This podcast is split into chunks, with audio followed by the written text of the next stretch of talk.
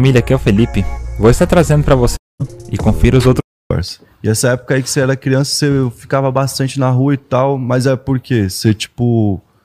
Você teve uma infância meio difícil? Pá, Não, como- mano, porque é a nossa vida mesmo. Nós que é do Rio de Janeiro, de favela, é a nossa vida mesmo, entendeu? Mas você Nós continuava já na vai pra- escola, Nós tudo? já conhece a rua, mano. Nós conhece a malandragem, nós conhece como a- as coisas, entendeu? Nós vai se revoltando. É assim mesmo, tá ligado?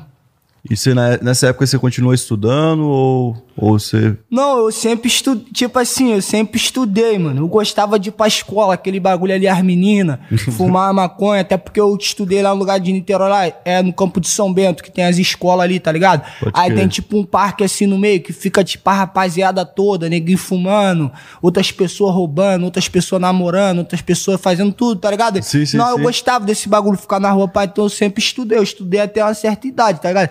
Teve aí, aí foi uma época que eu comecei a trabalhar no churro, na carrocinha, tá ligado? Pode crer. Que eu tinha saído da minha casa por causa de alguns problemas lá com meu pai, aí eu, tava, eu saí de casa cedo, tá ligado? Quantos anos você saiu de casa? Depois eu, eu tinha uns 16, tá ligado? Pode aí crer. eu saí pra trabalhar num bagulho aí, minha, minha avó me ajudou, pá, depois... Mas é pra morar, sozinho, trabalho. pra morar sozinho já, com 16? Fui, fui morar sozinho. 16 pra 17, mano. Acho que é 17, na verdade. Pode crer. Aí fui morar sozinho, fui trabalhar no churro, aí eu saí da escola, mas eu gostava da escola, me amarrava.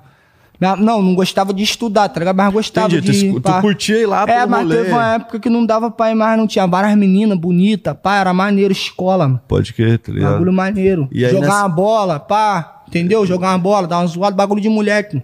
Aí nessa época que você saiu de casa, você tava nesse, nessa etapa de estar trampando, tá fazendo várias coisas na rua. É. Aí um tempo eu me pouco. revoltei, aí fiz umas coisas erradas, tá ligado? Tô ligado. Passei os reflexos aí, umas coisas sinistras aí, deixei, voltei a morar lá com meu pai, lá na minha casa. Aí nesse meio tempo, quando eu voltei a morar com meu pai, eu tava já planejando os bagulho, aí eu fiquei tipo assim, aí eu ia pra rua vender. Fui vender ipada, eu tinha. Tinha terminado com a mina, eu tava boladão, eu voltei pra vida errada. Aí, pô, só que os caras aí que eu trabalho, eu sempre trabalhei pra humano. Esses caras que eu trabalhava, tem um parceiro que tá preso liberdade pro Bicudinho, tá ligado? Esses caras que eu trabalhava, eles eram muito rígidos, mano. Muito rígido e com muito, porra, era foda. Aí eu falei pra ele assim, mano, arrumei um emprego, mano. Papo reto. Aí aonde? Os caras arrumou, pegou onde? Eu ali na padaria ali, mano. Vou trabalhar ali. Isso já tinha clipe gravado. Aí ele arrumou, né? Já é. Eu falei, tipo assim, falei, falei, pros caras que arrumei emprego. Já peguei a bicicleta do menor, já fui na rua pedindo emprego. Tia, me dá um trabalho aí, você não precisa nem me pagar. Eu só quero um trabalho, eu só quero trabalhar. Vai dar uma oportunidade de emprego? Fui pedindo de bicicleta por aí. Aí parei na tia da empada, tá ligado? A tia da empada, como não, vai trabalhar assim.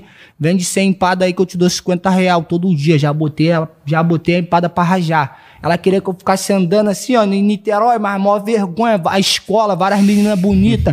os caras tudo já famoso. Eu sei Pô, é eu vou ficar na rua, Eu tipo vendia assim. esse Gucci, É, porra. eu Chegava parei- perto da é. escola, eu, porra, as minas vai ver eu Mó esse vergonha, né, não? Não vai me pegar assim. nunca, vou beijar ninguém, Ah, porra. aí a tia vai, vai vender empada aí, vai andando por aí. Eu falei, andando por aí, que eu peguei assim, parei no sinal, tá ligado? Que era perto da minha favela ali que eu sou crente. Já parei no sinal, já vendia no sinal, já rajava tudo.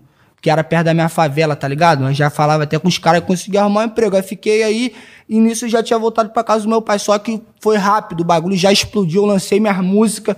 Tá ligado? Tava acabando de gravar, lancei minhas músicas, o bagulho explodiu rápido. Aí minha família não entendeu nada. Meu pai, tá ligado? Já saí de lá, falei, ó, tô indo morar no Rio, pá. Aí já pensou que eu tava na vida errada de novo. Não, cara, tô famoso, pá. Já E- Ah, Entendeu? foi assim? Tu já chegou e Entendeu.